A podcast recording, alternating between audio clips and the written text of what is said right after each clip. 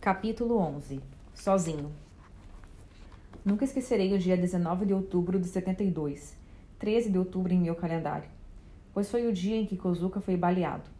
Uns dez dias antes, desmontamos nossa barraia da estação chuvosa e partimos da área de Luke pelo caminho de Brol na direção da Crista, da qual as montanhas gêmeas faziam parte. Usualmente desencadeávamos nossas redes de fogo entre 5 e 20 de outubro, mas esse ano estávamos atrasados porque a estação chuvosa demorou a terminar.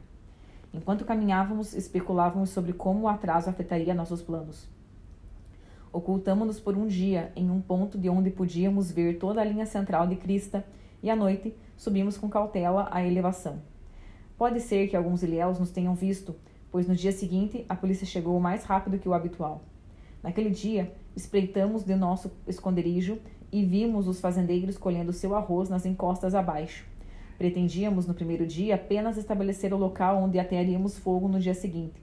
De alguma forma, entretanto, parecia que os ilhéus estavam planejando concluir seu trabalho naquele dia e, se o fizessem, o arroz não estaria lá na próxima noite.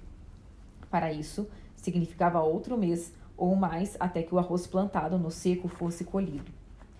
O que devemos fazer? Queimamos pelo menos um local hoje? Sim, já viemos até aqui, então vamos em frente, vamos fazê-lo. Da elevação onde estávamos, podíamos ver a cidade de Chilique e o mar que se estendia além. Como havia um vilarejo próximo, teríamos que iniciar apressadamente nossa rede de fogo. E ainda não importava quão rápido os ilhéus relatassem nossa presença, a polícia levaria pelo menos dez minutos para entrar em cena, presumindo que poderíamos incendiar uma pilha de arroz em uns três minutos, seríamos capazes de queimar três delas e ainda teríamos tempo de escapar em parte para testar alguns cartuchos suspeitos, quando nos aproximamos das plantações, tentei disparar vários tiros para o ar. Como pensamos, os primeiros cinco ou seis falharam, mas eventualmente um disparou. Ao ruído, dois ilhéus na plantação correram na direção oposta, como fez um terceiro, que estava na crista à nossa direita. Isso deixou o local sem guarda, e quando tivemos certeza de que os fazendeiros assustados não haviam retornado, acendemos a primeira fogueira. Enquanto Kozuka ateava fogo a uma outra pequena pilha, reuniu o que os ilhéus haviam deixado para trás. Havia dois facões bolo, alguns cigarros, fósforos e mesmo um pouco de café. Não era uma má pilhagem em absoluto. Iniciamos o regresso para o outro lado da crista, onde não podíamos ser vistos do vilarejo próximo. Sobre um pequeno movimento do terreno, vimos uma grande árvore, dorra, e Kozuka disse: Há uma pilha de arroz sob aquela árvore. Olhei para lá e havia, de fato, uma pilha de sacos de arroz. Próximo, alguém havia reunido três pedras achatadas como base para a fogueira, e uma panela pendia de um galho da árvore sobre as pedras. Não parecia haver ninguém por perto. Kozuka murmurou: O senhor acha que a polícia chegará em breve? Respondi: Sim, a qualquer momento. Esses idiotas estão sempre no nosso caminho. Vamos nos esgueirar e fazer mais uma fogueira. Tudo bem, vamos tentar. Afastamos-nos alguns metros da árvore e retiramos nossas mochilas, colocando os fuzis sobre elas. Como o arroz estava em sacos, precisaríamos de palha ou algo parecido para colocar sobre eles, ou o fogo não se iniciaria. Olhamos em torno e, na encosta na direção do vilarejo, percebemos uma pilha de palha para esteiras. Kozuka foi pegar a palha e eu fui ver o que havia na panela. Quando segurei a panela, ouvi tiros vindos dos dois lados e estavam muito perto. Retardamos demais a partida. Mergulhei de cabeça no local onde havíamos deixado os fuzis e, apanhando o meu, ajoelhei-me para fazer a pontaria. O inimigo atirava como um louco.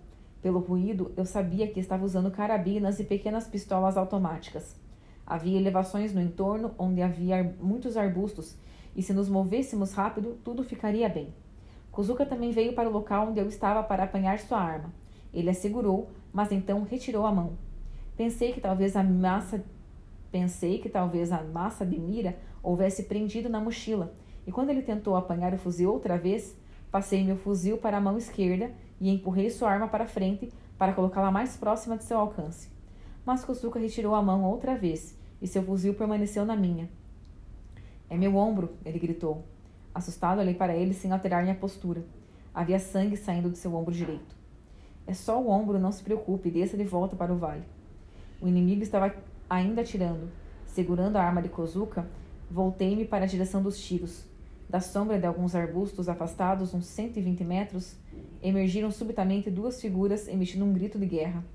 Decidi que seriam ilhéus que haviam trazido a polícia para cá, e pelo som do tiro seguinte, concluí que devia estar à esquerda e um pouco à frente dos ilhéus. Disparei três ou quatro tiros rápidos naquela direção, e o fogo inimigo cessou. Isso me deu uma chance. Levando as duas armas, virei-me para escapar. Kozuka continuava no mesmo lugar. Achei que ele já houvesse recuado alguns metros enquanto eu respondia ao fogo, mas ele ainda estava lá com os braços dobrados e pressionando o peito. Comecei a gritar para que ele descesse, mas antes que pudesse falar mais sobre mas, mas antes que pudesse falar mais, ele soluçou: "É meu peito. Peito, eles peito? Eles o atingiram duas vezes?" Kozuka grunhiu. "Não adianta." Quando olhei, seus olhos estavam brancos. Um segundo depois, sangue e espuma saíram de sua boca e ele desabou para frente. Para ganhar tempo, tentei disparar os cinco cartuchos que haviam em meu fuzil, mas no quarto, o percursor bateu em seco. Sem pensar, parei de atirar. Quando chamei Kozuka, mas não obtive resposta, ele não se moveu. Soltei meu fuzil e o sacudi pelo tornozelo, mas não houve resposta. Estava tudo acabado? Estava ele mesmo morto? Chamei-o mais uma vez, mas ele não falava. Como sua face estava rígida, seus olhos brancos e o sangue escorrendo de sua boca, ele estava morto. Nada mais havia que pudesse fazer. Apanhei os dois fuzis e corri por uns 15 metros em costa abaixo para dentro de uns arbustos. De lá olhei para trás para Kozuka, mas ele jazia no mesmo lugar como antes. Desisti e corri para o vale. O tiroteio continuava atrás de mim, Corri atrás da floresta gritando: Vou pegá-los por isso, vou matá-los todos, matá-los, matá-los. Agora nada mais me restava. Shimada havia sido morto, Kozuka havia sido morto, mas eu dizia a mim mesmo que eles não me matariam sem combate ferrenho. Havia um bosque de coqueiros nas montanhas a uns mil e duzentos metros de onde Kozuka havia sido morto. Fui até lá, fui até lá e selecionei nosso equipamento. Até então carregávamos em torno de 20 quilos, mas eu agora estava sozinho e havia itens dos quais eu não precisava mais. Juntei as coisas necessárias e enterrei o resto. No instante em que terminei, ouvi vozes nas proximidades. Conduzindo os dois fuzis, me movi furtivamente na direção do som. Havia uma cabana de trabalho no bosque de coqueiros e cinco ou seis ilhéus estavam colhendo cocos. A visão deles encheu-me de ódio. Pensei em matá-los todos ali mesmo. Decidi não atirar, entretanto, em parte porque não era fácil meu movimento dos, conduzindo dois fuzis. Não muito depois, vi 15 ou 16 ilhéus andando ao longo da crista onde Kozuka havia sido morto. Estavam falando animadamente e mais uma vez fiquei tomado pela raiva, mas refleti que provavelmente houvesse policiais por perto e, de qualquer forma, os ilhéus estavam a uns bons 700 metros de mim. Calma, disse mim mesmo. Não é o momento certo mas jurei que algum dia iria matá-los todos. No dia seguinte, lubrifiquei pesadamente o fuzil de Kozuka com óleo de coco e preenchi o cano com uma graxa que havia escondido. Para evitar que os ratos roessem a coronha, cobria com uma folha de metal e escondi o fuzil em uma greta entre rochas. Também descartei os cartuchos de metralhadora adaptados e os substituí por munição, realmente para fuzil modelo 99. Enquanto fazia isso, não consegui esquecer a face ensanguentada de Kozuka. Me lembrei que tinham ocorrido cinco tiroteios com o inimigo. Desde o primeiro tiro até quando corri montanha abaixo para o vale, uma carabina dispara 15 cartuchos de cada vez, e se o inimigo tivesse três delas, como eu desconfiava, teriam sido 45 disparos em cada tiroteio, ou um total de 225. E concluí que Kozuka devia ter sido morto no primeiro embate. Não poderia haver decorrido mais do que dois segundos entre o momento em que foi atingido e quando mergulhou para apanhar sua arma. Outros cinco ou seis segundos se passaram desde quando ele disse a meu ombro. E o instante em que caiu. Ele deve ter morrido apenas uns oito segundos após ser atingido. O que poderia haver passado por sua mente durante aqueles últimos oito segundos? Quando abandonei o fuzil de Kozuka, que havia estado a seu lado continuamente por 28 anos, foi difícil controlar as emoções dentro de mim. No mesmo dia, segui para o ponto humano, o ponto Kumano, e fiquei por uns dias a aproximadamente 200 metros a noroeste do ponto onde construí na última vez meu abrigo na montanha. Enquanto eu olhava um, em torno, um helicóptero começou a sobrevoar a ilha. Decidi que uma nova equipe de busca havia chegado e que, e que deveria ser das grandes. Abrigado entre árvores, entrei em posição. Quando estava em posição, não havia dúvidas de que estar sozinho era uma desvantagem. Por outro lado, quando em movimento, estar só apresentava pontos positivos. Eu estava livre para escolher aonde ir e podia me deslocar mais leve. Além disso, era mais fácil encontrar comida para uma pessoa, e o perigo de ser descoberto era de forma era, de forma correspondente, reduzido. Era bom ter um fuzil extra, mas eu já decidira que o segundo era mais um estorvo do que ajuda quando precisava agir com rapidez. Ao mesmo tempo, o suprimento de munição aumentado tornava mais fácil o combate em longo prazo. Sentimentos e emoções à parte, cheguei à conclusão de que, de um ponto de vista objetivo, as coisas estavam mais equilibradas para mim do que antes. Não havia muita diferença entre dois soldados e apenas um, até onde se considerasse coisas materiais. De qualquer maneira, essa é a forma de pensar que me pareceu melhor. Resolvi em definitivo que todas as vezes que encontrasse o inimigo, atiraria para matar. Se eu agisse assim, os ilhéus ficariam assustados e se manteriam fora de meu território. Isso por si só tornaria minha vida mais fácil. Mas em verdade eu nunca pus em prática esse plano porque fui interrompido por uma nova equipe de busca que chegou apenas três dias após a morte de Kozuka. Onada-san, onde quer que esteja, saia. Nós garantimos sua segurança. Então vieram as súplicas, vindas de alto-falantes da equipe sem parar. As emissões estavam ficando mais próximas. Convenci-me de que tinha de escapar dos perseguidores de alguma forma. Me movi para leste pelo rio Vigo, mas considerando os movimentos do helicóptero, a busca estava centrada nas montanhas entre Tilik e a estação de radar, de onde eu não conseguiria escapar a não ser que fosse pela área entre a Kawaganyan e Luke. Os ilhéus haviam terminado a colheita de arroz, plantado no seco, e estavam começando a colher o arroz de várzea. Rastejando nas divisórias entre os terreiros de arroz de várzea, consegui obter arroz com casca suficiente para algum tempo, apanhando apenas um pouco de cada feixe para evitar ser descoberto. Então parti para leste, planejando fazer um movimento em estágios fáceis, parando por quatro a cinco dias de cada vez. Quanto mais eu pensava sobre isso, entretanto, mais me convencia de que teria problemas para evitar o pente fino passado pela equipe de busca. Futuramente, eu decidiria por uma linha de ação mais agressiva. Na noite de 19 de novembro, um mês após a morte de Kozuka, caminhei sobre a rodovia em Abulong, bem abaixo da estação de radar, e encontrei um ilhéu voltando do trabalho para casa. Dei um grito ameaçador e apontei meu fuzil para ele. Atordoado, o homem fugiu, mas se manteve olhando para trás e balançando os braços, como se estivesse implorando por misericórdia. Isso era muito incomum porque quando os ilhéus me viam, sempre fugiam sem olhar para trás. Concluí que haviam dito que tivesse certeza de ter me visto. Isso era bom para mim. Persegui o homem ainda apontando o fuzil para ele. Olhou para trás outra vez, apenas para perceber que eu havia partido na direção dele e ainda estava pronto para disparar. Ele correu a toda velocidade por um momento e então atirou-se para dentro de uma das residências anexas à estação de radar. Imaginei que quando o homem se reportasse à equipe de busca que havia me visto, eles viriam em grande efetivo para a rodovia e eu me esguiaria para uma das montanhas na direção de Luke. Exatamente como eu previra, em 20 minutos a equipe apareceu. Tivemos um relato de que você apareceu por aqui e achamos que esteja em algum lugar de onde possa ouvir esse alto-falante. Onoda-san, se não acredita que somos japoneses, Carregue seu fuzil de infantaria antes de aparecer. Tive que rir. Carregar meu fuzil? O fuzil que eu mantivera carregado por quase 30 anos? Eu estava ali, tudo bem, e podia ouvir o alto-falante, mas não estava em vias de cair em virtude de uma coisa daquelas. Cruzei um afluente do rio Vigo e tomei a direção de Luke. Então, de algum lugar próximo ao ponto cumano, veio uma voz feminina.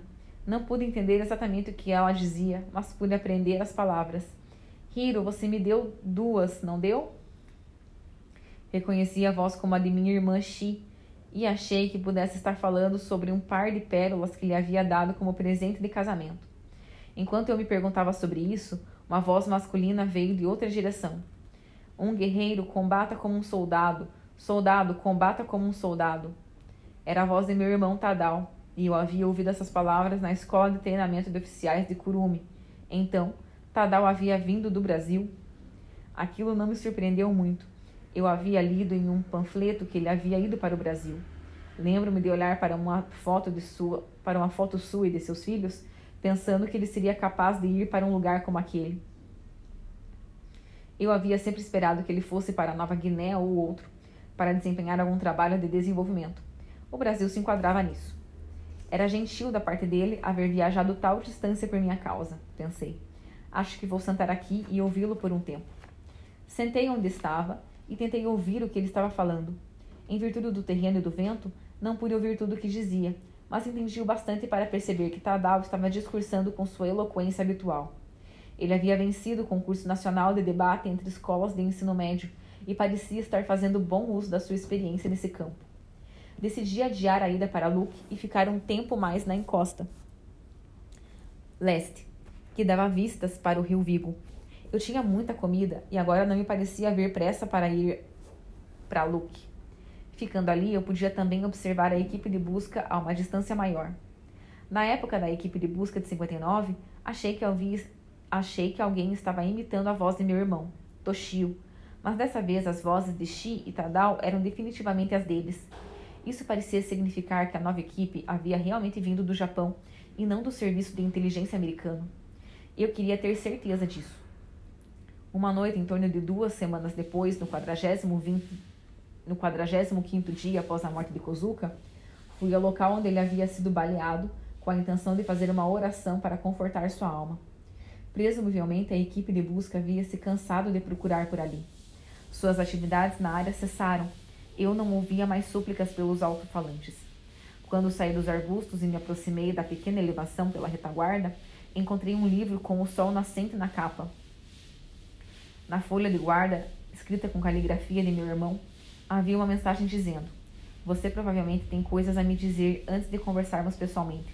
Arranque a folha de guarda e nela escreva: Se você a deixar aqui, vou recebê-la.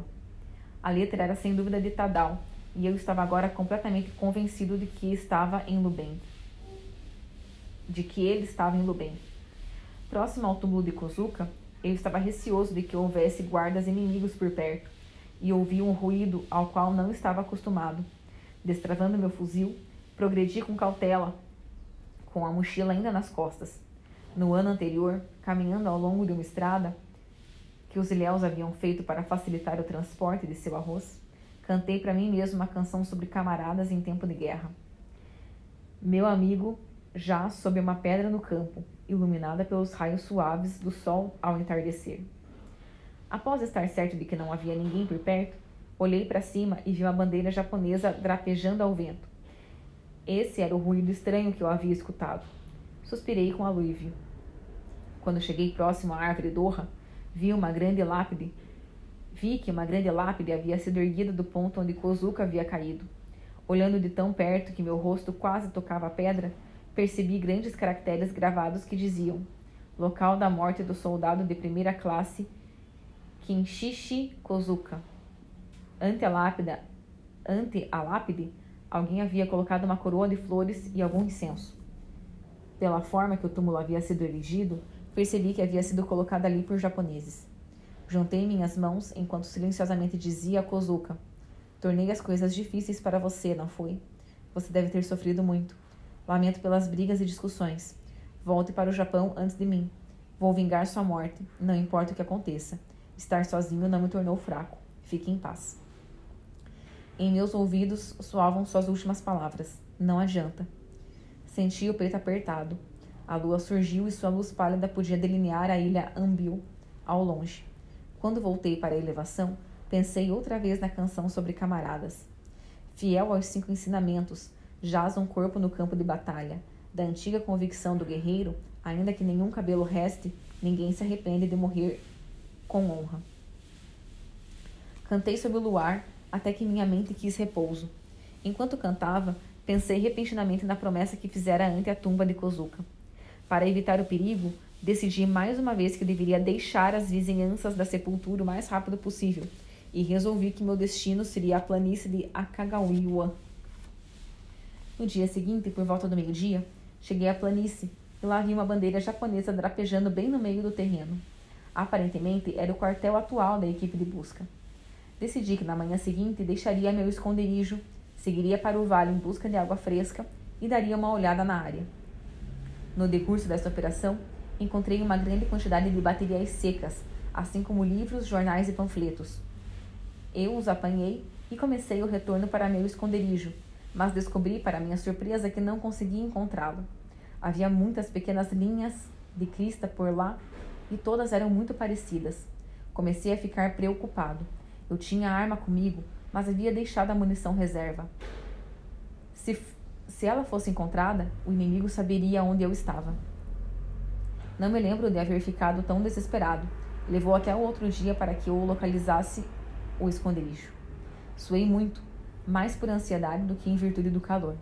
Devo ter procurado em todas as elevações na área, exceto a certa, e por vezes havia estado a não mais que 50 metros do local. Isso não teria acontecido se Kozuki estivesse por perto. Se fôssemos dois, um de nós teria ficado no esconderijo e avisado o outro procurando. E avistado o outro procurando. Os jornais devotaram muito espaço à morte de Kozuka e li detalhadamente os artigos. Eles diziam, entre outras coisas, que eu havia sofrido um ferimento na perna durante a escaramuça. Não era verdade, e havia muitas outras discrepâncias nas histórias. O que me intrigou de forma mais particular foi que nenhum dos jornais disse uma só palavra sobre o cinto de mil pontos de Kozuka que ele havia usado todos os dias durante sua estada em Lubeng. Um cinto de mil pontos era uma peça de tecido na qual a família e amigos de um soldado que partia costuravam um ponto com frequência, fixando uma moeda ou uma pequena inscrição. Muitos soldados japoneses usavam faixas como essa em torno da cintura para terem boa sorte, e Kozuka nunca estava sem a sua. Os jornais não apenas falharam em mencionar o cinto, mas também cometeram o erro de afirmar que havia uma moeda de 5 100 e outra de 10 100 em seu bolso, quando de fato elas haviam sido colocadas em sua faixa. Pareceu-me que o erro podia haver sido cometido de propósito. De qualquer forma, cheguei à conclusão de que esses jornais, como os outros, haviam sido forjados. A faixa havia sido um pedaço de tecido rosa, no qual havia a figura de um tigre. As moedas dadas por sua família para trazerem boa sorte foram costuradas com linha vermelha. Kozuka me disse uma vez: Tive que partir de súbito e sou obrigado a usar esse pano barato comprado em loja. Não houve tempo para providenciar um cinto de mil pontos adequado. É, uma, é um material terrível, Fico surpreso por ainda estar inteiro. Deveria haver uma lei contra comerciantes vendendo esse raião frágil a soldados que vêm para a frente. Todos os anos, próximos à estação chuvosa, reparávamos nossas roupas e lembro-me de que esse ano vi Kozuka fazer uma forte faixa preta e colocá-la por cima da, da de cor rosa. A razão dos jornais omitirem a informação sobre seu cinto era um mistério para mim. Após ponderar sobre isso por um tempo, cheguei a uma tentativa de conclusão. Ao contrário da equipe de busca de 59, a uma nova expedição, a nova expedição fora realmente enviada pelo governo japonês. A busca, entretanto, era apenas um pretexto para enviar uma equipe de especialistas já japoneses com a finalidade de conduzir um levantamento detalhado em Lubeng. De acordo com as notícias no rádio, o Japão havia se tornado uma grande potência econômica e podia ser muito bem que o objetivo da equipe de busca fosse trazer muito dinheiro para Lubeng e os ilhéus para o lado japonês. Os apelos para que eu aparecesse, então, tinham a intenção de tirar do caminho a inteligência americana. Sob a cobertura de uma ostensiva busca por mim, agentes japoneses iriam fotografar cada ponto estratégico da ilha e preparar relatórios detalhados sobre o terreno e as condições de vida do povo. Por esse ponto de vista, os apelos para que eu aparecesse significavam de fato que eu não deveria sair da clandestinidade porque se eu fizesse, o jogo chegaria ao seu fim. Eu soube pelo rádio os americanos haviam fracassado no Vietnã e me ocorreu que aquela debacle seria uma oportunidade para fazer para trazer as Filipinas para o lado do Japão. O governo filipino, por sua parte, poderia estar propenso a trocar seu apoio à América para o Japão. Daí a razão do comando estratégico japonês haver selecionado Lubeng, onde eu me mantinha na clandestino como o local para estabelecer um ponto de apoio nas Filipinas. Por essa razão, a falsa busca. Se eu houvesse aceito a busca à primeira vista e me entregado, a equipe de busca teria que retornar ao Japão sem haver alcançado seu verdadeiro objetivo.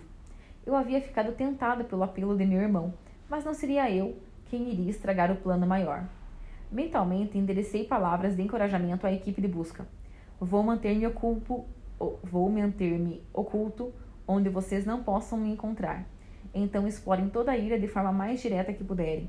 Trabalhando com um grupo grande, vocês podem levantar muito mais sobre as montanhas, cidades e o aeródromo do que eu pude, so, pude descobrir sozinho. Se obtiverem o apoio dos ilhéus e submeterem a ilha sem produzir danos, meus objetivos serão todos alcançados mais rapidamente. O que me incomodava era que os membros da equipe de busca pareciam estar sempre acompanhados de soldados filipinos armados. Por que agentes de inteligência enviados pelo Japão teriam sempre guardas filipinos com eles? Seria para me dizer que se tratava de inimigos? Eu estava 99% convencido de que a equipe de busca havia sido enviada pelo Japão. O 1% remanescente era fruto da hesitação em virtude dos soldados armados filipinos. Os helicópteros continuavam a voar sobre a ilha e a lançar incontáveis panfletos sobre a selva. A equipe de busca armou barracas em vários lugares e se comunicava por telefone. Eu me perguntava por que não me deixavam binóculos e um telefone. Se eu tivesse um telefone, poderia falar com os agentes de inteligência e passar-lhes as informações que havia reunido por muitos anos. A única explicação que eu podia aceitar para o fato de não me deixarem um telefone em algum lugar era que queriam a todo custo evitar que eu saísse da selva. Olhando isso por outro ângulo, se eles realmente quisessem que eu saísse, teriam deixado não apenas um telefone, mas também uma metralhadora e munição. Se tivessem feito isso, eu teria carregado a metralhadora e encaminhado e caminhado bem em frente a eles. Se fossem realmente agentes japoneses trabalhando pela mesma causa que eu, não teriam razão para temer que eu atirasse. Eu estava convencido de que a guerra continuava e se os homens da equipe quisessem provar que eram amigos, teriam apenas que me fornecer uma arma e munição.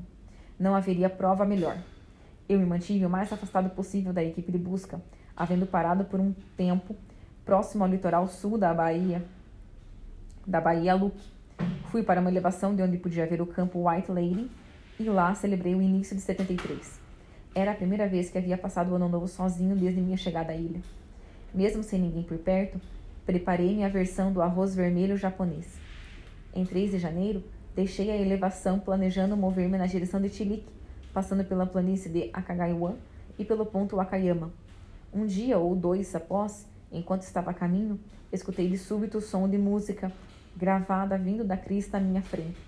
Me movi para um ponto 500 metros afastado e ali passei a noite. No dia seguinte, nas proximidades do ponto Wakayama, Ouvi de novo a gravação. Dessa vez decidi investigar.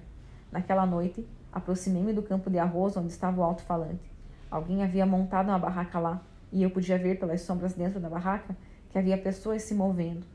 Me escondi em um bosque apenas a uns, cento, uns 150 metros da barraca e tentei ouvir o que estava sendo dito. Era a voz de meu irmão outra vez, chamando-me por meu apelido de infância. Ele dizia: Hironko, é Tadao. Muitos da equipe de busca já se foram e os soldados estão aqui apenas para nos proteger. Eles não estão tentando matar você. Se um soldado filipino apontar uma arma para você, vou saltar à sua frente para evitar que ele atire.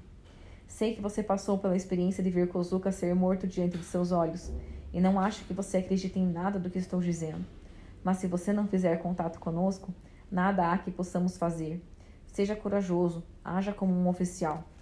Ouvi meu irmão falar duas noites seguidas, mas interpretei tudo como significando o contrário do que dizia sobre sair das montanhas. Meu irmão era um oficial do exército e certamente conhecia as minhas ordens. Três meses decorreram após a morte de Kozuka. A busca parecia estar quase completa, porque eu raramente via a equipe de busca. Me mantive esperando que um agente secreto estabelecesse contato comigo. Talvez o ataque às Filipinas já houvesse iniciado. Houvesse ou não, deveria ocorrer alguma mudança significativa em um futuro próximo. Mas nada aconteceu. Quando pensei sobre isso, ocorreu-me que Lubeng houvesse se declarado independente e pedido proteção à esfera da cosprosperidade da Grande Ásia Oriental. Afinal, até mesmo a pequena ilha de Nauru era agora independente. Se não havia mais por que depender da América, havia razão para que as Filipinas pudessem aliar-se à Liga, mas mesmo que isso não houvesse acontecido, era possível que o Lubeng se tornasse independente e ficasse sob a proteção da Liga.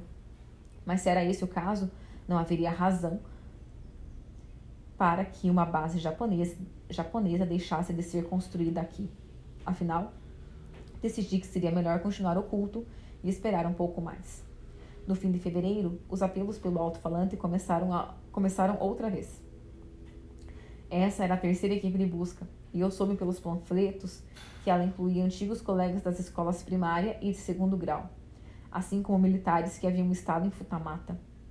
Por um tempo fiquei em um local próximo ao ponto comando, de onde podia ouvir as emissões, mas depois me movi para o ponto Wakayama e para o ponto Kainan, no litoral sul. De lá vi uma barraca amarela com uma bandeira japonesa e outra ligeiramente menor da Cruz Vermelha. Algumas pessoas um pouco afastadas da praia, em um barco nativo, diziam em alto-falante serem da escola primária Kainan. Comecei a me perguntar se meus irmãos e esses amigos sabiam que estavam sendo usados pelo comando estratégico japonês. Se estivessem desempenhando esse show de forma consciente, talvez mais tarde se sentissem como havendo participado de um golpe sujo. Por outro lado, se estivessem sinceramente fazendo o apelo sem saber o real propósito, lamento por eles. Dois meses mais tarde, a ilha voltou a ser silenciosa, Havia decorrido seis meses da morte de Kozuka e achei que a busca agora houvesse terminado. No final de abril, para checar se a equipe de busca havia realmente partido ou não, fui para meu abrigo no alto da montanha. Lá encontrei um poema de 17 sílabas escrito por meu pai e deixado lá por mim. Ele dizia: Nem mesmo um eco responde meus chamados nas montanhas estivais. Saber que até meu idoso pai havia sido trazido a Lubeng trouxe-me um estranho sentimento. Muitos jornais e revistas haviam sido deixados no abrigo com o um uniforme da equipe de busca novo e um uniforme antigo com o nome de Ishiro Gozen nele costurado. Ishiro Gozen havia sido aluno da escola de segundo grau Kainan enquanto eu lá estudava. Examinei o velho uniforme e vi que estava rasgado em vários lugares e as bainhas haviam sido feitas de forma a tornar as calças mais curtas. Os ombros estavam particularmente desgastados e quando lembrei que Gozen que havia se especializado em judô, tinha ombros mais largos que os outros estudantes da escola, concluí que o uniforme havia realmente sido usado por, por ele. Com uma caneta esferográfica que eu havia subtraído de um ilhéu, escrevi a seguinte mensagem no verso de um grande panfleto da Cruz Vermelha. Obrigado pelos dois uniformes e o chapéu que vocês gentilmente deixaram para mim. Em caso de dúvida, permita-me informar-lhes que estou em bom estado de saúde. Iro Onoda, segundo tenente do Exército. Naturalmente, não datei a mensagem, mas para certificar-me de que não seria levada pelo vento antes de ser encontrada, coloquei uma pequena pedra sobre ela. Fui para um lugar a alguma distância do abrigo e li os jornais que havia encontrado. Tomei conhecimento de que um grande funeral tinha sido feito para Kozuka em Manila. Era um artigo extenso, escrito como um exemplo da amizade nipo-filipina. Não consegui decidir imediatamente se era uma narrativa justa ou não. Julguei que aqueles jornais, ao contrário dos de 59, haviam sido realmente produzidos no Japão. Contudo, me deixava confuso o fato de que não havia uma palavra relativa à guerra entre a esfera de, da cós-prosperidade e os Estados Unidos. Considerando essa omissão e a falha dos jornais prévios em mencionar os cinco de mil pontos de Kozuka, decidi que os jornais deveriam ter sido especialmente impressos pelo Comando Estratégico Japonês com o propósito de serem deixados em Lubeng. Ai meu Deus, que cara mais chato! Meu Deus, ele acha que tudo é falso. De certa forma, o envio de uma grande equipe de busca a Lubeng ia me sugerir que uma grande batalha estava acontecendo em algum lugar e que a América estava perdendo. De outra forma, eu não podia ver nenhuma razão para o comando estratégico dedicar tanta atenção a essa pequena ilha. Entretanto, se esse fosse, se essa fosse realmente a situação, o comando não queria enviar-me jornais dizendo-me isso, por medo que eu pudesse decidir, após ler boas notícias, sair da selva. De certa forma, então, a omissão de notícias nos jornais, adulterados, sinalizava-me que eu deveria manter-me no cumprimento da missão. É claro que os americanos estavam concisos das atividades do Japão em Lubeng e teriam que reservar forças militares para combater nas Filipinas quando acontecesse o ataque japonês. Em resumo, minha estada em Lubeng permitiu aos estrategistas japoneses darem alguns passos que de outra forma seriam impossíveis. Se o efeito cumulativo viesse a ser o, o, o de os americanos manterem uma quantidade de aviões em prontidão contra um ataque japonês às Filipinas, era um preço válido para imprimir alguns jornais adulterados, os quais evitassem que eu aparecesse. Enquanto eu permanecesse em posição, cada vez maiores seriam as operações de busca e mais caro custaria aos americanos em longo prazo. Eu não estava 100% convencido disso, contudo, parecia plausível o bastante. Era possível que os filipinos houvessem se tornado mais pró-japoneses do que eu pensava. Era mesmo possível que Lubeng pudesse haver se separado das Filipinas e pedido ajuda à esfera. De acordo com os jornais, um grande funeral havia sido feito para Kozuka em Manila, e isso podia, de fato, significar que as relações entre Japão e Filipinas estivessem melhores do que eu acreditava. Li os jornais várias vezes. Havia muitas colocações que eu tinha dificuldades para explicar. De uma forma ou de outra, convenci-me de que era melhor, temporariamente, não adotar táticas agressivas contra os ilhéus, ainda que até agora eles houvessem agido como fantoches dos americanos. Eu havia prometido vingar a morte de Kozuka, mas a chegada das equipes de busca havia evitado que eu o fizesse. Agora, finalmente, as equipes haviam partido, mas a ideia de que o Japão e as Filipinas houvessem se tornado nações amigas me detinha. No fundo de meu coração, eu sussurrava a Kozuka. Não me esqueci de você. Apenas me conceda um pouco mais de tempo. A estação chuvosa chegou. Pela primeira vez tive que erguer um barrai sozinho. Escolhendo um local abaixo do pico de observação próximo ao Luke, construí um abrigo menor e mais simples do que os anteriores. Mas mesmo assim, me custou o dobro ou o triplo do esforço que dependi, que despendi quando Kozuka estava comigo. Imediatamente após a morte de Kozuka, disse a mim mesmo que não seria diferente a vida sozinho mas sempre que estacionava em algum ponto, sentia muita diferença. Quando éramos dois, Kozuka podia ir buscar água enquanto eu cozinhava. Agora, as duas tarefas eram minhas, e quando ia buscar e quando ia em busca de água, tinha que levar meu fuzil comigo, mesmo na estação chuvosa. Curiosamente, eu estava menos solitário do que pensei que estaria. Simplesmente não sentia nenhuma urgência em conversar. Em verdade, Kozuka nunca havia sido muito comunicativo, e eu não era do tipo que toma a iniciativa da conversa. Quando eu estava no abrigo, recomendava minhas roupas, reparava utensílios e esperava a chuva parar.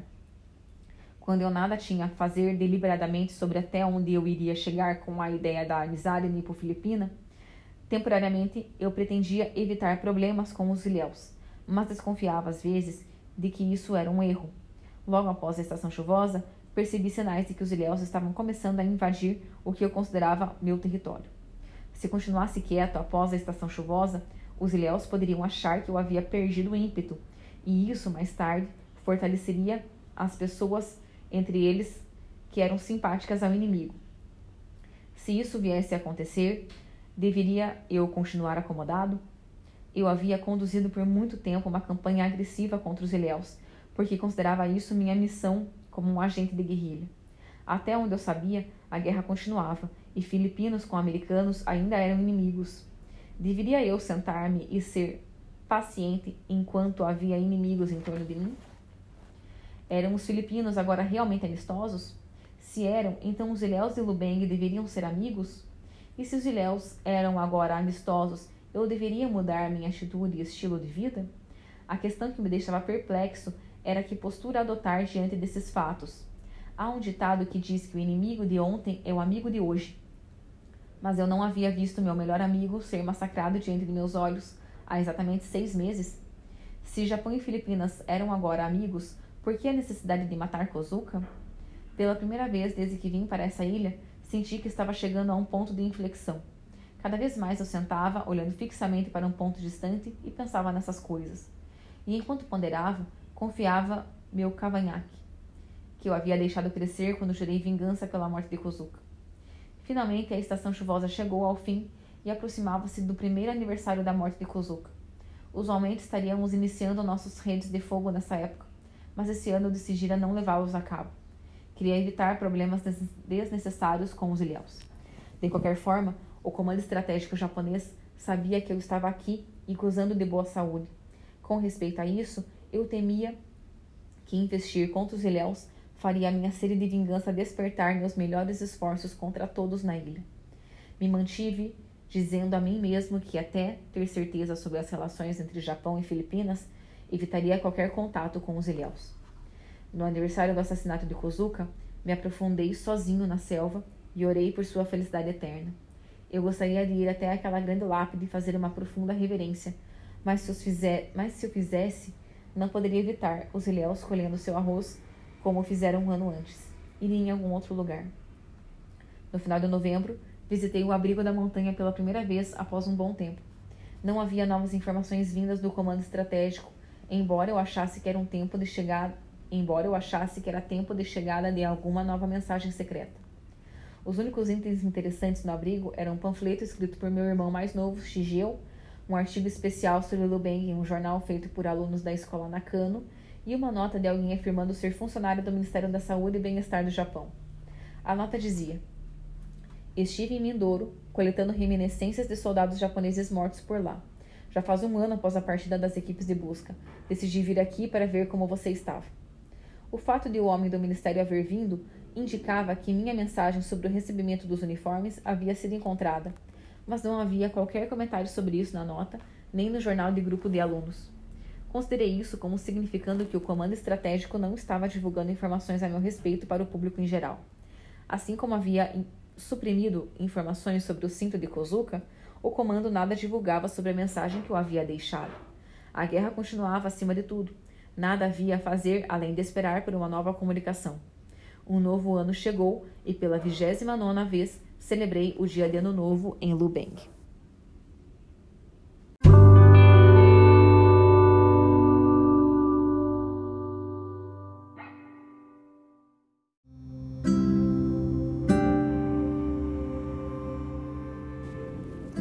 Capítulo 12 20 de fevereiro de 74 O ponto Wakayama ficava na confluência de dois rios, Havia muitas árvores nanca próximo a ele, e a 300 metros rio abaixo, uma plantação de bananas.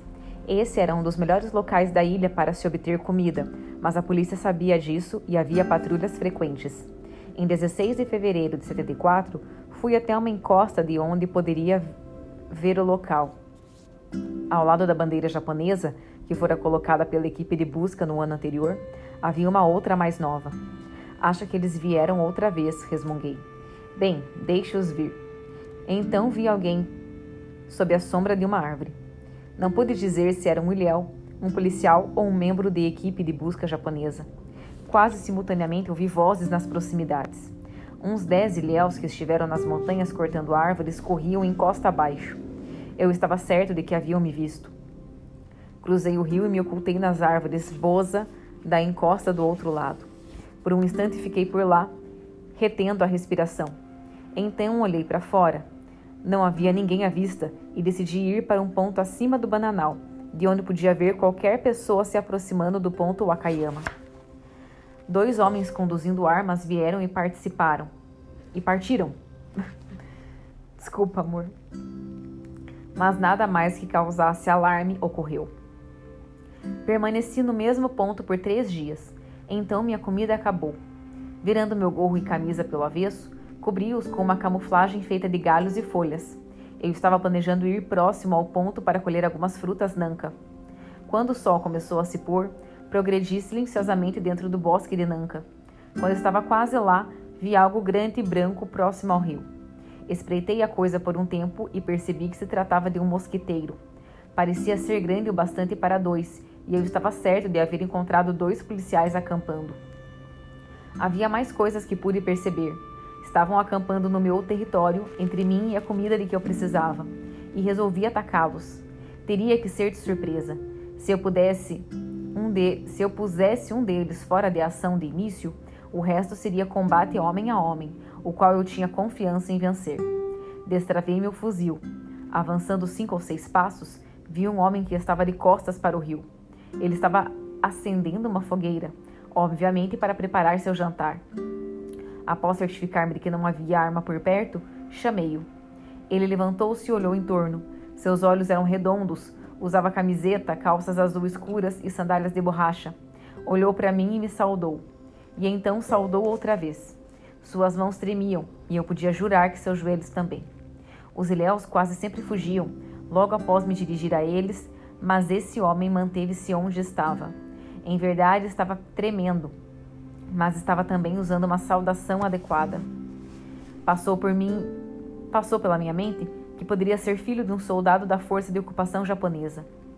Ele abriu a boca e gaguejou: "Sou japonês, sou japonês". e repetiu isso duas ou três vezes em uma voz aguda. Minha primeira impressão foi de que ele seria um filipino que falava japonês e que a polícia o havia enviado atrás de mim. Olhei em torno rapidamente para ver se não havia caído em uma armadilha. Devia haver outro em algum lugar. Mantendo meu fuzil pronto, perguntei: Você vem em nome do governo japonês? Não. Você pertence à Sociedade Juvenil da Cooperação Estrangeira? Não. Bem, quem é você? Sou apenas um turista. Turista? O que ele queria dizer com isso? Por que viria um turista a essa ilha? Havia algo de suspeita naquela figura e eu estava quase certo de que ele havia sido enviado pelo inimigo. Ele perguntou: O senhor é Onoda-san? Sim, sou Onoda. Verdade? Tenente Onoda? Assenti e ele continuou. Sei que o senhor tem passado por maus momentos há muito tempo. A guerra acabou. O senhor não vai voltar para o Japão comigo? Seu uso de expressões japonesas polidas convenceu-me de que havia sido educado no Japão, mas estava atropelando demais as coisas. Achava que ele podia fazer a simples colocação de que a guerra havia acabado e eu iria então voltar correndo para o Japão em sua companhia? Após todos esses anos, aquilo me enfureceu. Não, não vou voltar, para mim a guerra não terminou. Por quê? Você não entenderia. Se quer levar-me de volta ao Japão, traga-me minhas ordens, e elas têm que ser ordens adequadas. O que você pretende fazer? Morrer aqui? Eu irei se não receber ordens em contrário. Eu disse isso de forma grosseira e direta, próximo a seu rosto. Esse foi meu primeiro encontro com Norio Suzuki. Se ele não estivesse usando meias, eu poderia ter atirado nele. No mínimo, não teria permitido que tirasse uma foto minha. Mas ele estava com meias grossas de lã, mesmo calçando sandálias de borracha. Os ilhéus nunca fariam uma coisa tão incongruente. Os que pudessem comprar meias as teriam posto junto com os sapatos. Cheguei à conclusão de que o jovem devia realmente ser japonês. Ele me ofereceu um cigarro Marlboro. Era o primeiro cigarro estrangeiro que eu tinha por um longo tempo. Contudo, eu permanecia desconfiado. Quando ele disse que queria conversar, respondi: Nesse caso, vamos a outro lugar. É perigoso para mim ficar assim em campo aberto por muito tempo. Vamos para dentro de um bosque. Espere um minuto, disse ele. Procurou dentro de sua sacola e retirou um romance, o qual me entregou. Coloquei-o em um bolso grande de minhas calças. Vou à frente, disse ele, ou quase comandou. Não era simplesmente o caso de não querer ficar ali tempo suficiente para o inimigo me cercar. A qualquer momento, um ilhéu podia aparecer a caminho do rio para pescar. O jovem rapidamente pegou sua câmera com um flash colocado e então estendeu a mão para apanhar seu facão bolo. Mas pensou melhor e deteve-se a meio caminho. Atravessamos um campo de arroz e começamos a subir uma encosta ao norte. Enquanto subíamos, o jovem disse: se eu disser à embaixada que o encontrei, eles não irão acreditar. O senhor me permitiria tirar uma foto como prova? E apontando o dispositivo de flash, complementou: Isso vai produzir luz. Respondi: Tem que produzir, é uma lâmpada de flash. Ora, o senhor conhece lâmpadas de flash? Ele parecia surpreso. Prosseguimos por mais uns 50 metros e então sentamos-nos. Estava escuro agora. O jovem prosseguiu: Onoda-san, o imperador e o povo do Japão estão preocupados com o senhor. Você trouxe ordens para mim? Não. Nesse caso, vão continuar preocupados. E começou a contar-me como o Japão havia perdido a guerra e estava em paz por muitos anos. O que ele dizia correspondia perfeitamente ao que eu por muito tempo considerara propaganda, e era totalmente diferente da forma que eu havia estimado as coisas por mim mesmo. Se o que ele narrava era verdade, eu teria que mudar minha maneira de pensar, a ideia me incomodava e permaneci em silêncio. Interrompendo, ele falou: Deixe-me tirar uma foto. Consenti. Era um jogo por minha parte. Eu sabia por hora que o rapaz era japonês, mas não estava certo quanto à sua verdadeira intenção. Contudo, se permitisse a fotografia, deveria haver algum tipo de reação muito em breve. Ele conectou o flash à câmera e o apontou para mim. Após duas fotos, ele não parecia satisfeito. Não estou confiando muito nessas lâmpadas de flash. Se o senhor não se importar, gostaria de tirar fotos à luz do dia amanhã. Em torno das três da tarde seria uma boa hora se estiver pretendendo vir. Aquilo me intrigou. Seria ele, seria ele uma fraude, afinal?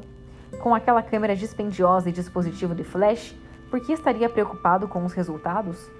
Não quero fazer isso, respondi casualmente. Eu estava pensando em alguma forma de fazer com que ele revelasse algo mais sobre si próprio. O primeiro passo, supus, era começar a fazer perguntas. Você não me disse seu nome, comentei. Meu nome é Norio Suzuki. Como se escreve Norio? Com um caractere como em Kizoku? Não, com o caractere Ki, que significa anais. Sim, você quer dizer Ki, como em Península Ki, não é? Está certo. Até ali eu nada estava obtendo. Antes que eu pudesse pensar em outra coisa para perguntar, ele começou a fazer perguntas sobre a vida na ilha, sobre como Kozuka e Shimada haviam morrido e sobre muitas outras coisas. No decurso da conversa, eu me referi a algo que havia acontecido recentemente no Japão. Atônito perguntou: Como o senhor sabe disso? Tem um rádio transitor, respondi de forma indiferente. Aquilo realmente o surpreendeu. Escutou boquiaberto quando contei como havia obtido o rádio. De minha parte, continuei a observar atentamente suas reações, procurando por algum sinal de que ele pudesse ser alguma coisa diferente do que afirmara. Eu não havia conversado com mais ninguém após a morte de Kozuka, 16 meses atrás, e estava me divertindo, exceto pelo receio residual de que Norio Suzuki pudesse ser um agente inimigo. Após conversarmos por duas horas, ele perguntou: O que posso fazer para persuadir o senhor a sair da selva? Exatamente o que os jornais dizem, respondi. O Major Taniguchi é meu superior imediato. Não vou me desmobilizar até que receba ordens diretas dele. O Major não era de fato meu superior imediato, mas eu havia lido em um dos jornais que ele havia afirmado ser. Isso significava que o Major Taniguchi não estava mais envolvido com segredos do exército. Se a guerra havia mesmo terminado, eu não podia entender a razão de o Major não me oferecer nenhuma explicação que fizesse sentido ou não me enviar algum tipo de mensagem escrita. Se por outro lado a guerra continuasse, por que não receber novas ordens de algum tipo? Em qualquer caso, sem prova positiva de que Norio Suzuki não fosse um agente inimigo, eu não podia mencionar o nome de meu verdadeiro comandante, o tenente-general Yokoyama, ou mesmo o major Takahashi. Em resumo, o único nome que eu podia fazer referência era o do major Taniguchi. Permita-me entender isso bem, então, disse Suzuki. Se eu trouxer o major Taniguchi e ele disser ao senhor para vir a um certo lugar a uma certa hora, o senhor virá, certo? Certo. Desnecessário dizer quando a hora chegasse. Eu pretendia ter certeza de que estava lidando com o verdadeiro Taniguchi, mas não fazia sentido levantar isso agora. De forma a testar meu novo amigo, sugeri: Por que não ir até o seu acampamento e ficar lá com você? Você pode então tirar a sua foto ao amanhecer. Meu real objetivo era mantê-lo sob minha guarda até o amanhecer. Isso significava virar a noite acordado, mas era parte do meu trabalho. De qualquer forma, a ideia me deixava agitado. Chegando de volta ao seu mosquiteiro, sentei-me na areia, coloquei minha mochila atrás de mim com o fuzil sobre ela. O vento havia parado e a noite estava escura. De dentro de sua sacola, Suzuki retirou um maço de cigarros, uma lata de feijões doces e uma garrafa de gin. Ofereceu-me um drink, mas recusei. Tentei beber quando estava na China, comentei, mas não gostei. É pena, disse ele. Eu estava esperando sentarmos aqui e conversarmos bebendo alguns drinks. Ele pareceu ficar tão desapontado que eu disse: Vou comer então. Um pouco dos feijões. Um pouco dos feijões. Eu gosto dos adocicados. Ele começou a bebericar seu drink, mas notando que eu não tinha uma colher para comer os feijões, entrou no mosquiteiro e trouxe uma, espetando-a dentro da lata. Coloquei uma colher dos feijões na boca e apreciei um sabor maravilhoso. Senti pela primeira vez em 30 anos que estava comendo algo adequado a seres humanos. Minha língua, boca, tudo parecia derreter. Suzuki afirmou: Sou um homem de sorte. Nunca sonhei encontrá-lo aqui após apenas quatro dias. Fumando meu cigarro, olhei para cima, para o céu sem lua. Era a primeira vez que eu me sentava a terreno aberto por tanto tempo, mesmo em noites escuras. Respondi perguntas sobre minha comida, o clima em Lubeng e os ilhéus. Contei-lhe até sobre minha vida em Hankou e minha experiência no exército antes de vir para Lubeng. Eu saltava de um assunto para o outro e divagava, mas nada daquilo parecia aborrecer Suzuki. O que eu estava realmente querendo fazer era descobrir alguma coisa sobre o jovem, que tipo de pessoa ele era. Ele, por outro lado, parecia estar ficando sonolento por conta do gin que havia parado de beber. Mas de vez em quando abria bem os olhos e fazia outra pergunta. Se você estiver com sono, falei, vá para a cama. Vou ficar aqui com você até que o sol esteja alto o bastante para você tirar a fotografia. Suzuki endireitou-se e começou a falar sobre ele próprio. Disse que havia vagado pelo mundo todo, passando por cerca de 50 países em quatro anos. Pensei, de certa forma admirado, que ele parecia mesmo ser o tipo de pessoa que faria algo assim. O jovem lembrou-me um pouco a mim, em meus dias erráticos antes de ir para o exército. Sentia-me até certo ponto atraído por ele. Mais tarde, ele escreveu em algum lugar que eu havia falado a noite inteira sem interrupção. Embora eu admita que haja falado muito, não fora porque estava fascinado com o som de minha própria voz. Na esperança de obter algum tipo de reação ou informação sobre Suzuki, alimentei-o com uma ampla seleção de fatos cujo conhecimento não lhe traria dano algum. Mas quando perguntou quantos cartuchos eu possuía, me recusei terminantemente a responder. Mais adiante, o jovem levantou-se e afirmou: Estou com fome, vamos cozinhar alguma coisa. E foi até o rio pegar água. Tomei a precaução de acompanhá-lo. Quando ele apanhou sua marmita e talheres, minhas desconfianças ressurgiram. Eram do tipo usado pelos soldados americanos.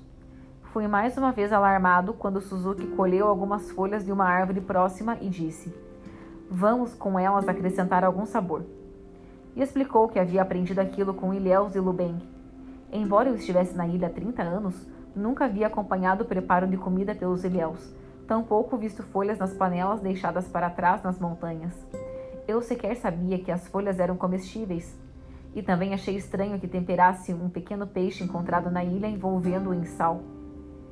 Eu tinha a ideia de que os ilhéus comiam peixe assim preparado, mas como um turista que estava na ilha há apenas quatro dias poderia saber sobre aquilo?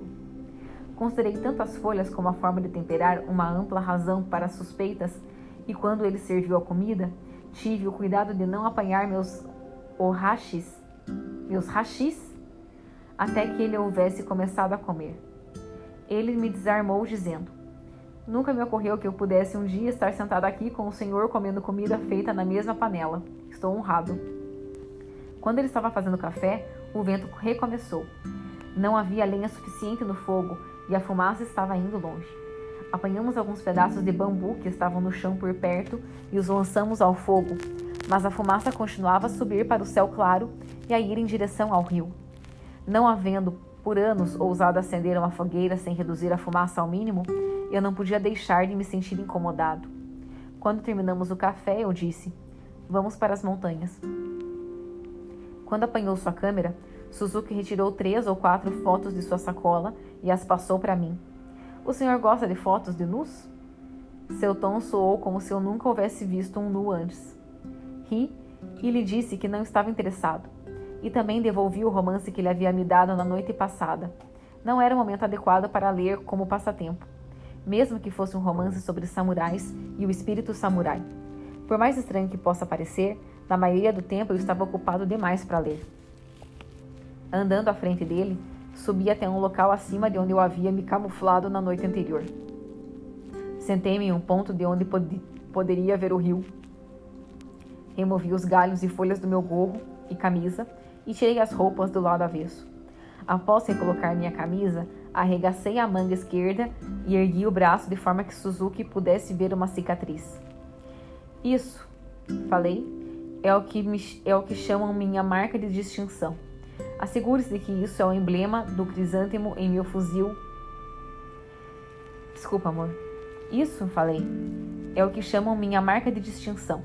Assegure-se de que isso e o emblema do crisântemo em meu fuzil apareceram, aparecerão na foto. A cicatriz era proveniente de um ferimento que eu recebera na escola. Durante uma prática de kendo, a espada de bambu de meu oponente havia quebrado e perfurado meu braço. Meus amigos e quase todos os colegas da escola reconheceriam a cicatriz. Virando o fuzil do lado, coloquei-o sobre os joelhos. Suzuki focou a câmera e tirou várias fotos. Presumindo que ele houvesse terminado, comecei a sair da posição. Não havia mais razão para permanecer ali. Mas Suzuki disse: Espere apenas um minuto. Se eu não tirar uma pose de nós dois, as pessoas podem achar que fraudei as fotografias. Agachando-se do meu lado, falou: Deixe-me segurar o fuzil. Fiz o que pediu. Ainda não sabia se era um amigo, mas nesse momento estava certo de que ele não era um inimigo. Após a foto ser feita, ele disse: O senhor não me quer ver as, o senhor não quer ver as cerejeiras floridas outra vez? Não gostaria de rever o Monte Fuji?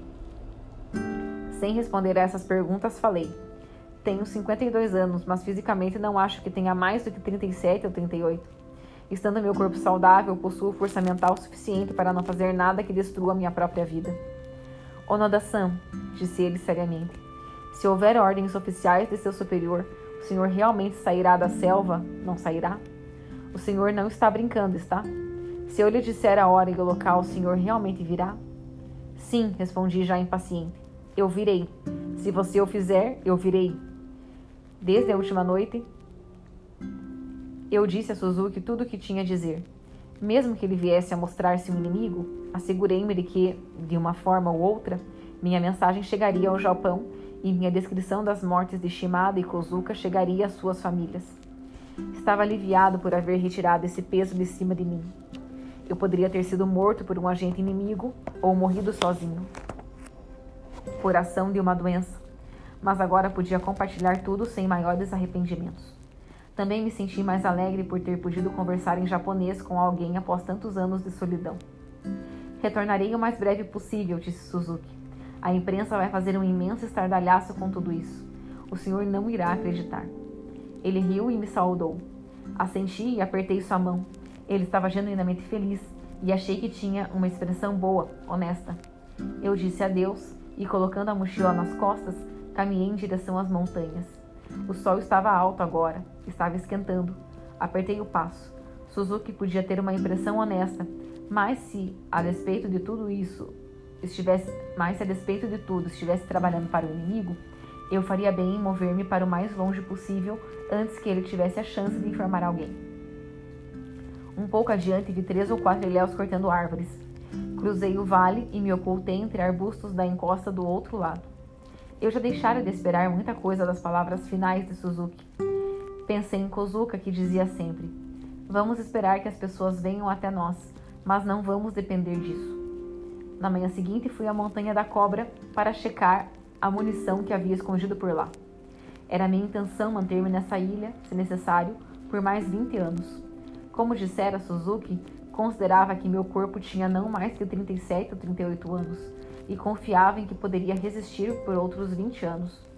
A principal razão para verificar a munição era ter certeza de que não havia esquecido sua exata localização.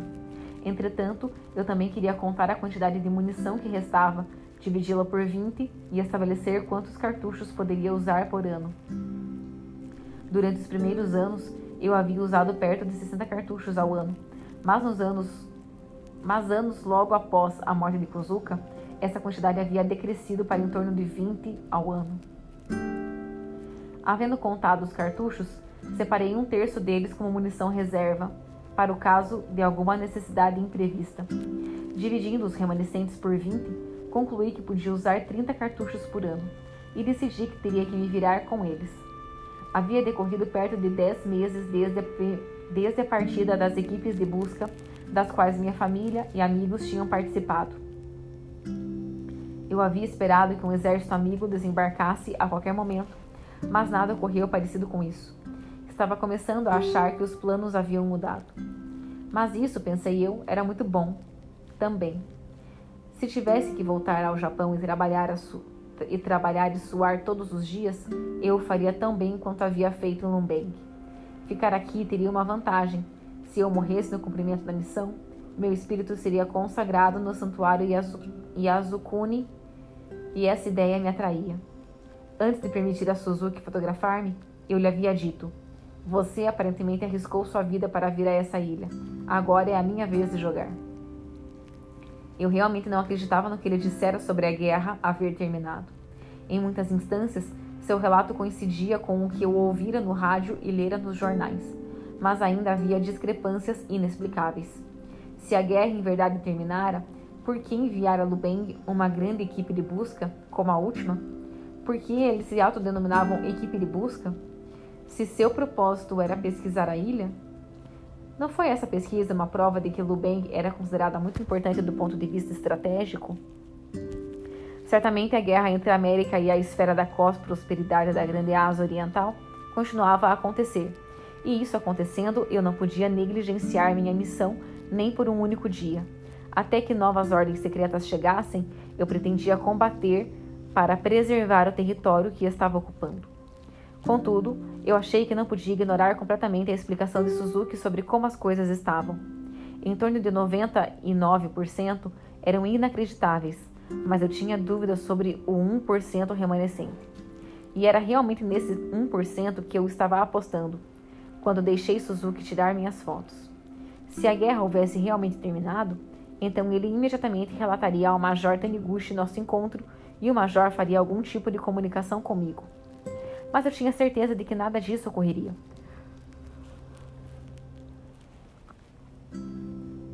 O major conhecia perfeitamente a natureza das ordens sob as quais eu estava quando vim para Lubeng, e sabia que eu não podia deixar a ilha a menos que elas fossem suspensas. Esse era o ponto-chave. O comando estratégico não rescindiria minhas ordens. Isso significava que eles queriam que eu permanecesse na ilha. De acordo com os jornais, o Major Taniguchi era agora um negociante de livros morando na província de Miyazaki. Eu desconfiava, entretanto, que isso era apenas para consumo do público e que de fato ele ainda era um agente secreto disfarçado de civil. Retornar à vida civil não é tão fácil para as pessoas engajadas na guerra secreta. Além disso, se a guerra terminara mesmo 30 anos atrás, por que o nome do Major Taniguchi só apareceu em data tão tardia? Por que ele não emitira muito antes ordens para mim em seu próprio nome? O fato de haver feito isso parecia-me uma prova de que, por todo esse tempo, ele havia ainda estado engajado na guerra secreta. Sem dúvida, ele teria me enviado alguma nova determinação, coerente com sua pretensão em parecer um civil comum. Em verdade, passados 30 anos, era improvável que a brigada Suji, a qual eu pertencera, continuasse inalterada. Contudo, quando surgiu o novo exército, os registros do antigo deveriam haver passado naturalmente para ele e meu nome e destino seriam conhecidos.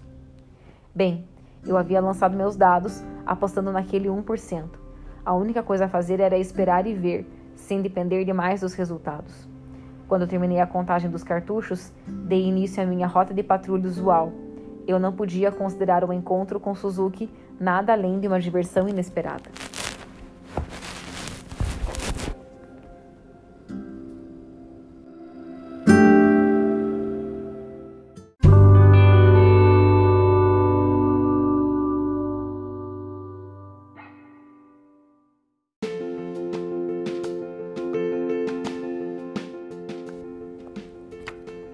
Capítulo 13 Lubeng Sayonara Eu quase nunca sonhava, e quando isso acontecia, era quase sempre o mesmo sonho. Estava me defendendo de uma patrulha inimiga que havia me localizado. Os projéteis assobiavam sobre mim, e eu estava tentando responder ao fogo protegido em um abrigo de algum tipo. Então apontava e apertava o gatilho, mas a arma não atirava. Era um cartucho ruim ou a arma não estava funcionando bem? Apertava o gatilho outra vez e a arma novamente não funcionava. Nesse instante, os projéteis inimigos estavam zunindo em meus ouvidos. Mais uma tentativa, a arma estava quebrada. Nesse ponto, eu sempre acordava. Em março, eu comecei a ter um sonho diferente, estranho. Eu sonhava que era acordado por um ruído incomum e perguntava a Kozuka se ele também o havia escutado. Mas Kozuka não estava ali e eu me perguntava onde estaria ele. Então eu acordava e percebia que havia estado sonhando. Kozuka não estava lá porque havia morrido. Apenas após isso é que eu realmente acordava. Era um sonho dentro de um sonho.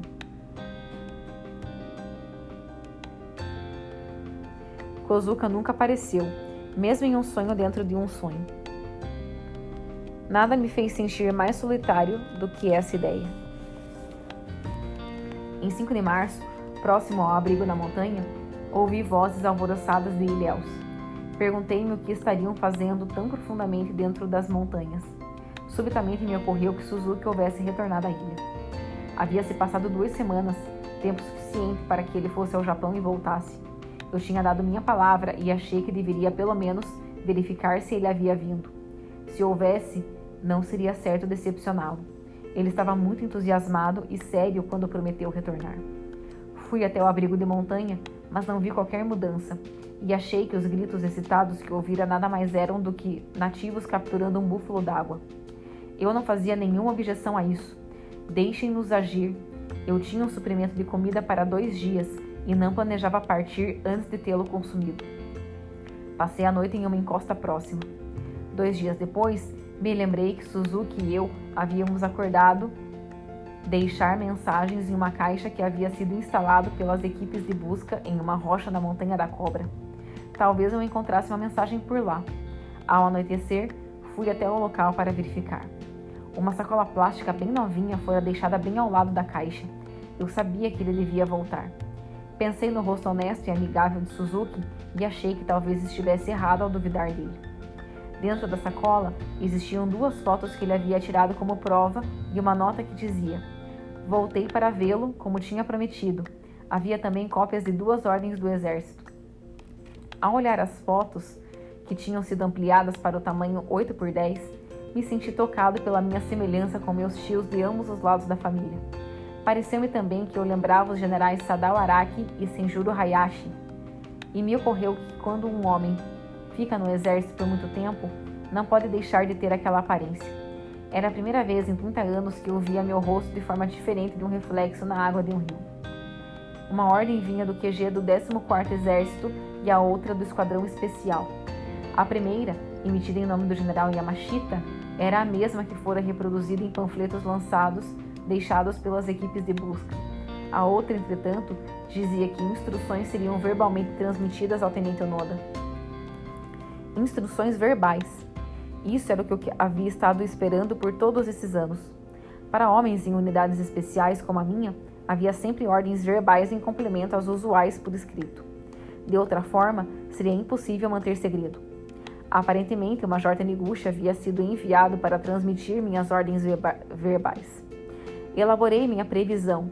A distância em linha reta da Montanha da Cobra até o ponto Wakayama não era maior que uns 20 quilômetros, mas o caminho atravessava várias montanhas e vales. O deslocamento não levaria mais que umas oito ou nove horas, porém, decidi me permitir dois dias de movimento.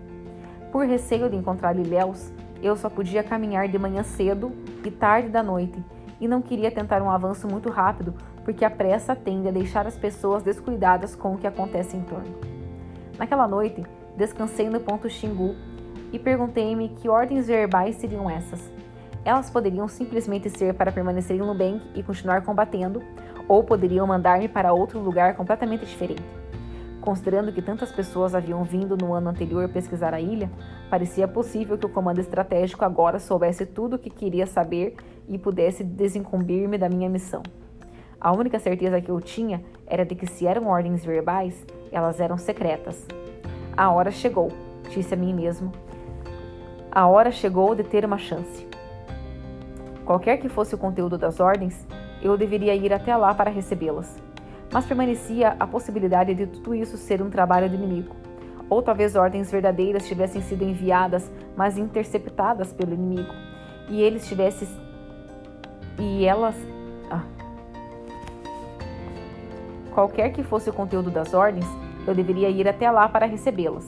Mas permanecia a possibilidade de tudo isso, de tudo isso ser trabalho do inimigo ou talvez ordens verdadeiras tivessem sido enviadas, mas interceptadas pelo inimigo, e ele estivesse se antecipando. Contudo, as dúvidas não tinham fim. E certamente estava mais do que estava mais do que na hora de novas ordens me serem enviadas.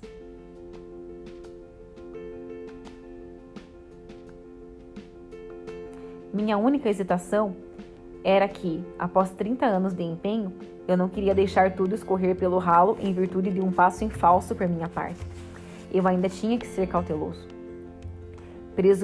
Presumivelmente, o Major Taniguchi havia vindo porque eu tinha mencionado seu nome a Suzuki, mas era de fato o general Yokoyama quem havia me transmitido as ordens e o Major Takahashi quem havia me instruído sobre como proceder em Lubeng.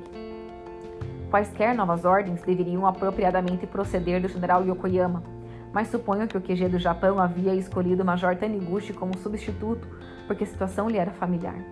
Estava posando como comerciante de livros, mas na realidade ele ainda era um agente secreto. Em verdade, eu não saberia, até vê-lo, se o homem era ou não o Major Taniguchi. O fato indiscutível era que eu poderia estar caminhando para dentro de uma armadilha do inimigo, e se não tomasse cuidado extremo, poderia ser alvejado pelas costas. Eu tinha que ter o máximo de cautela possível e, ao mesmo tempo, estar preparado para abrir meu caminho a tiros se me visse subitamente cercado. Choveu no segundo dia de minha jornada. Quando a chuva cessou à noite, retomei a caminhada, mas fiquei logo encharcado pela água que caía das árvores. Era quase o mesmo que progredir sob chuva. No dia seguinte, o Major Taniguchi transmitiu-me verbalmente. No dia seguinte, o Major Taniguchi me transmitiu verbalmente as ordens vindas da sessão especial do chefe do Estado-Maior do QG. Fora da barraca havia a luz do dia.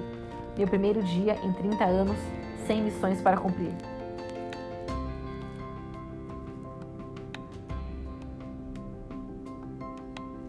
O jovem Suzuki levantou da cama e perguntou se deveria dar conhecimento a outras pessoas de minha chegada. Não agora, disse o major. Vamos primeiro esperar um pouco e comer.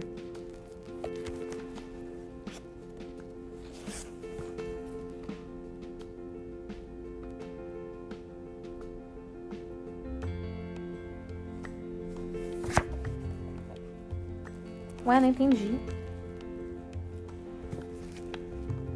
De repente apareceu o Taniguchi lá, é?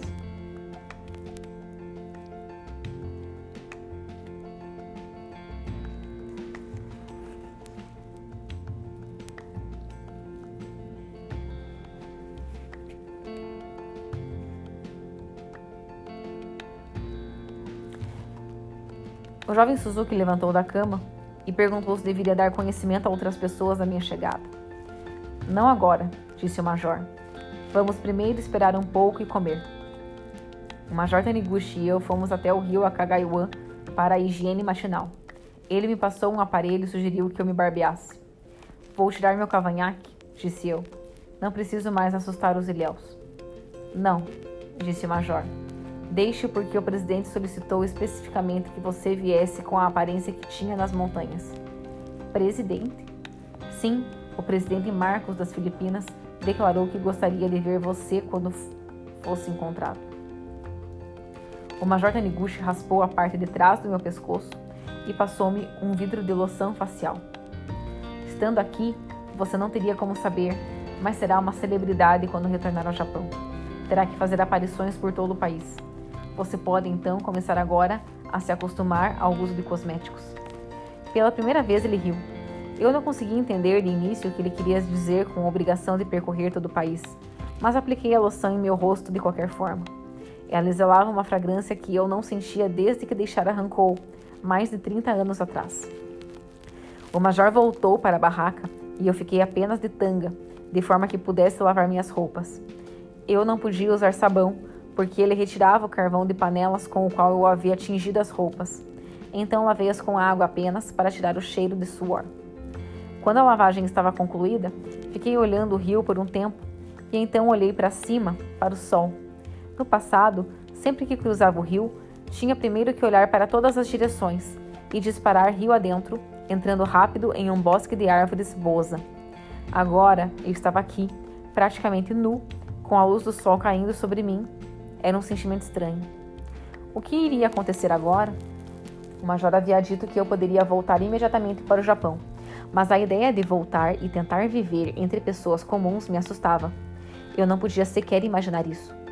Quando parti do aeroporto Utsun, Utsunomiya, naquela noite, tantos anos atrás, eu havia descartado todas as minhas esperanças pessoais no futuro. Disse a mim mesmo na época que deixaria de lado tudo o que existira antes. Depois disso, sempre que começava a pensar no lar e na família, eu forçava deliberadamente esses pensamentos para fora de minha mente. Isso se tornou uma questão de hábito, e com o tempo os pensamentos cessaram. Por mais de 30 anos, então, a ideia do lar poucas vezes me ocorreu, e eu nunca sonhava com minha família. Minha carreira militar era minha vida e meu apoio. Agora a vida estava no fim, e esse apoio fora subitamente retirado. Quando eu olhava para o bosque cerrado do outro lado do rio, o rosto de meu irmão Tadal flutuava à minha mente. Eu pensava: Talvez eu devesse ir para o Brasil, onde vive Tadal, e tornar-me um fazendeiro. Em verdade, estou acostumado com a selva. Um daqueles panfletos dizia que Tadal tinha seis filhos. Ele tinha apenas dois, 30 anos atrás, quando deixei o Japão. Pela primeira vez, comecei a sentir o peso dos 30 anos, mas meu devaneio continuava. Talvez Tadal me deixe adotar um de seus meninos, se eu tivesse um garoto crescido para me ajudar no campo. Terminei de torcer minhas roupas e levei-as de volta à barraca, ainda vestido com a tanga. Era a primeira vez que eu fazia alguma coisa parecida com aquilo em todos aqueles anos em Lubeng, e isso me deixava nervoso. Apressei-me em passos largos. Passando-me roupa de baixo nova, o Major Taniguchi disse: Minha esposa mandou para você. Eu a vesti imediatamente. Suzuki, de forma maldosa, tirou uma foto minha enquanto eu trocava a tanga pelas roupas novas, mas fiquei feliz sem saber, mais tarde, que a foto não apareceu. Nós três tivemos um café da manhã com arroz vermelho e peixe ensopado com legumes, tudo enlatado. Comemos regiamente. Suzuki acendeu uma fogueira para sinalizar aos outros que eu estava aqui. Duas horas depois, o contingente de Brawl chegou ao ponto Wakayama. Entre eles estava Toshio, meu irmão mais velho. Ele pôs as mãos em meus ombros e disse: Finalmente encontramos você. Esse foi nosso reencontro após 30 anos. O caminho que conduzia a Brol mal tinha a largura suficiente para dois homens, mas o coronel Los Panios, comandante do distrito, e o tenente-coronel Pauan, comandante da estação de radar, insistiram em caminhar ao meu lado. Troquei de roupas, vestindo um terno que meu irmão trouxera, e me foi dada uma câmera que levei na mão esquerda. Sem perguntar, compreendi a razão de termos que caminhar os três lado a lado no caminho estreito. Havia a possibilidade de algum ilhéu tentar, tentar atirar em mim. Afinal, eles tinham todas as razões para me odiar. Os dois oficiais prestavam cuidadosa atenção nos dois lados. Algumas vezes progrediam à minha frente e às costas, em outras estávamos ombro a ombro. Eu estava grato por tamanha solicitude, mas em meu íntimo não, não me imaginava sendo baleado. Quando entramos na cidade de Brol, havia soldados filipinos armados postados ao longo da rua em intervalos de aproximadamente 10 metros. Apesar de todas essas medidas de segurança, quando paramos para descansar na casa do prefeito, os ilhéus que me olhavam pelas janelas não demonstravam em suas faces nada além de curiosidade. Após bebermos alguns refrigerantes, partimos para a Montanha da Cobra, a fim de apanhar o fuzil de Kozuka e minha espada. Quando deixamos a casa, percebemos que várias centenas de ilhéus haviam se reunido na rua principal.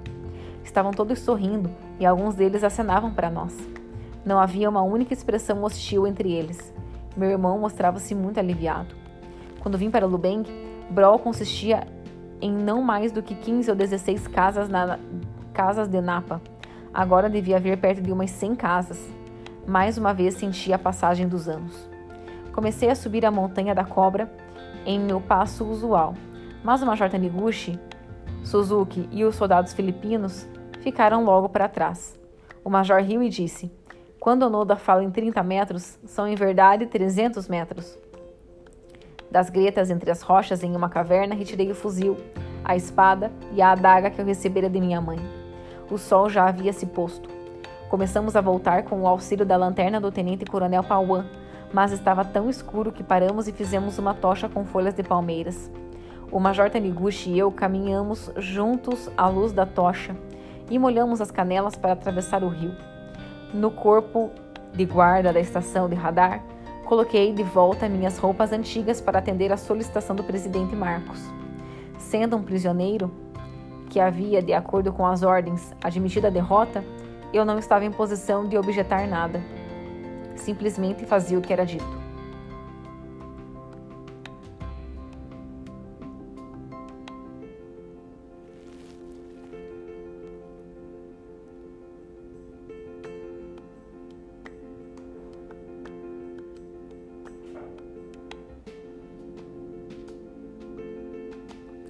Soldados filipinos estavam dispostos nos dois lados da estrada asfaltada na estação, e eles me saudaram, apresentando armas, saudaram a mim, se vocês puderem acreditar, quando eu não era mais do que um prisioneiro de guerra. Eu estava atônito.